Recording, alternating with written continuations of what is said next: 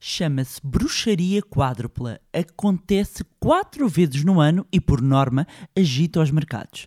No mais recente episódio do podcast Manibar, explico-lhe o que afinal é o Quadruple Witching e os efeitos na bolsa. Olá, o meu nome é Bárbara Barroso, sou especialista em educação financeira e finanças pessoais e sejam bem-vindos ao Manibar.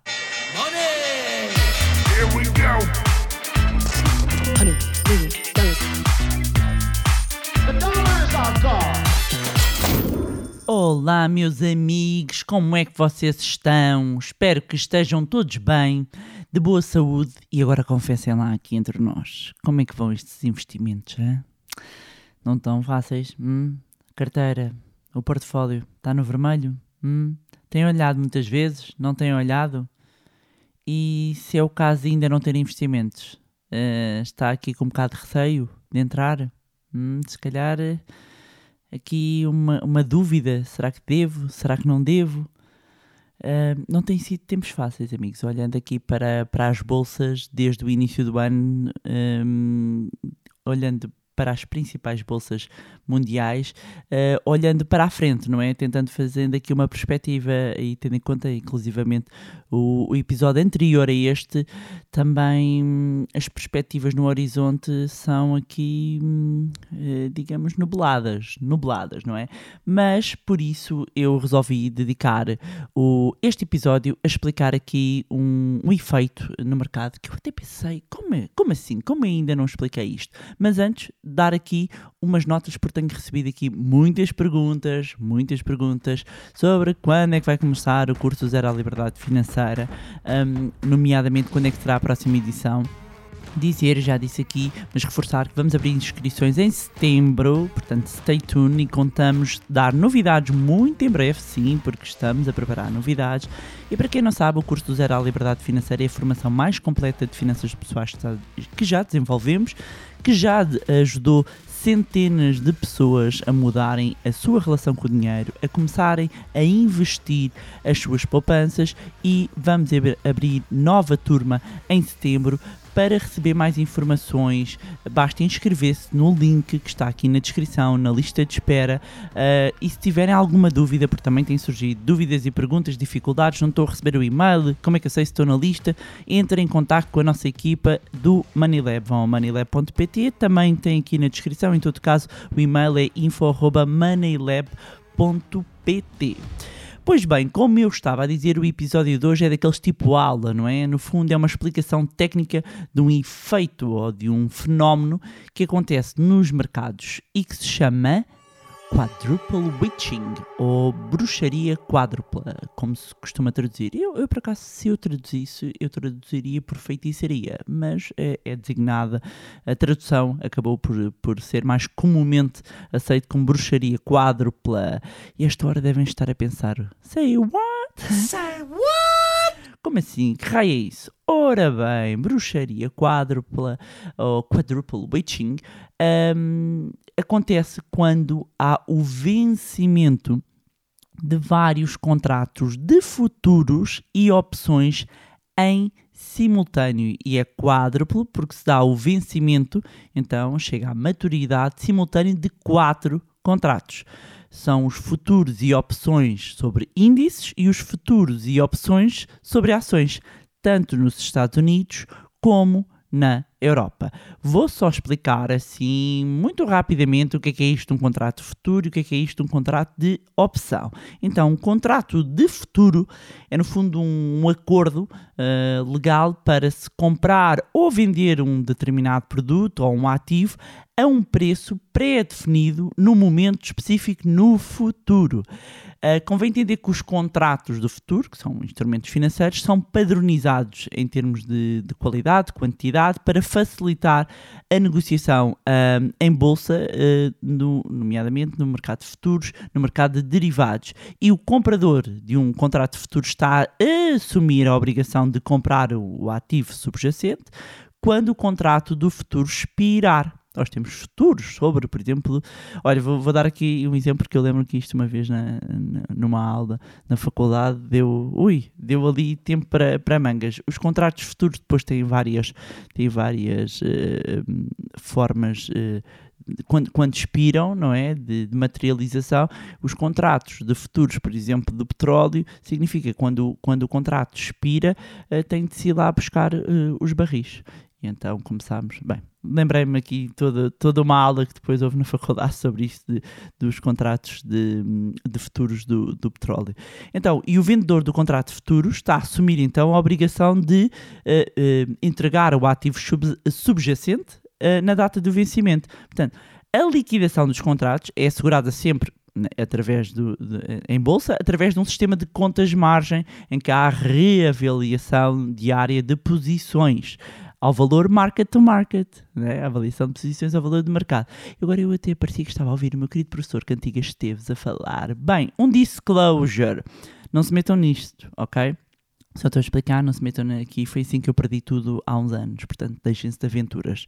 Mas explicação então assim muito rápida. Já um contrato de opções é um contrato uh, que tem um prazo estabelecido entre duas partes, no qual o comprador adquire o direito de comprar, e aqui é tal, uh, vem muitas vezes a opção de call, ou de vender, que é uma opção de put, um ativo subjacente a um preço previamente definido, que é designado o preço do exercício numa data futura, no caso, por exemplo, de opções uh, uh, europeias, ou a qualquer momento ao longo do prazo do contrato, no caso das opções um, americanas. Resumindo, este contrato oferece ao comprador o direito, mas não a obrigação, ao contrário dos futuros, não é? De comprar ou vender um ativo subjacente a um preço previamente acordado.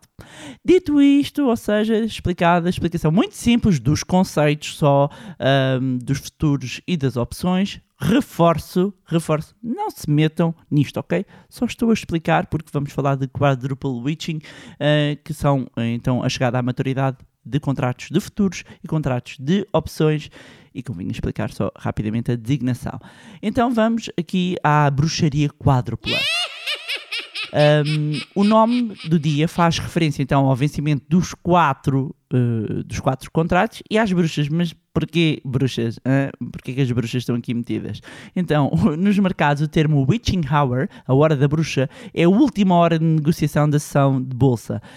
Um, e dado que estes, então, estes quatro contratos uh, exercem uma grande influência no mercado, o termo é tido como adequado uh, a esta situação.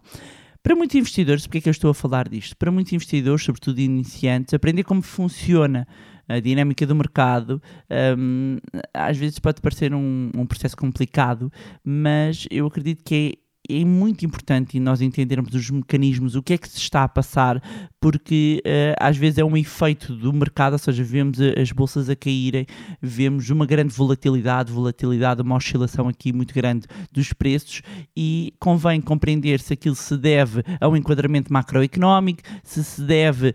Um, a um momento uh, daquele setor que está a ser afetado, que está aquela ação a ser diretamente afetada, ou se estamos no momento em que há ainda este efeito de mercado, ou seja, uma particularidade de haver o vencimento de vários contratos que vão exercer uma grande pressão uh, no mercado. Ou seja, há que compreender o que se passa nestes, uh, nestes períodos.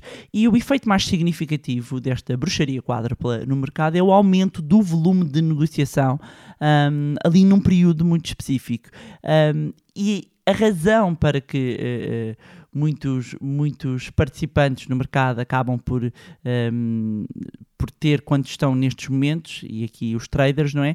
É têm que lidar aqui com as posições em aberto. Portanto, uns, isto do ponto de vista de, dos que estão a negociar estes contratos, não é? Podem compensar os contratos de futuro e opções uh, que, que, que, estão lucrativos, não é? Uh, e vão ajustar esse preço, podem ter que liquidar com perda ou com ganho, uh, podem optar por rolar aqui os contratos, comprar outros e continuar aqui uh, a rolar. Portanto, este é um dia historicamente mais volátil especialmente na última hora de negociação, com um elevado volume de transações isto porque os investidores um, que precisam de uh, fechar posições estão ali a negociar, ou seja, muitos investidores optam por desfazer-se das suas posições, desfazer-se, entenda-se, vender as suas posições de futuros uh, e de opções, uns vendem, outros compram, não é?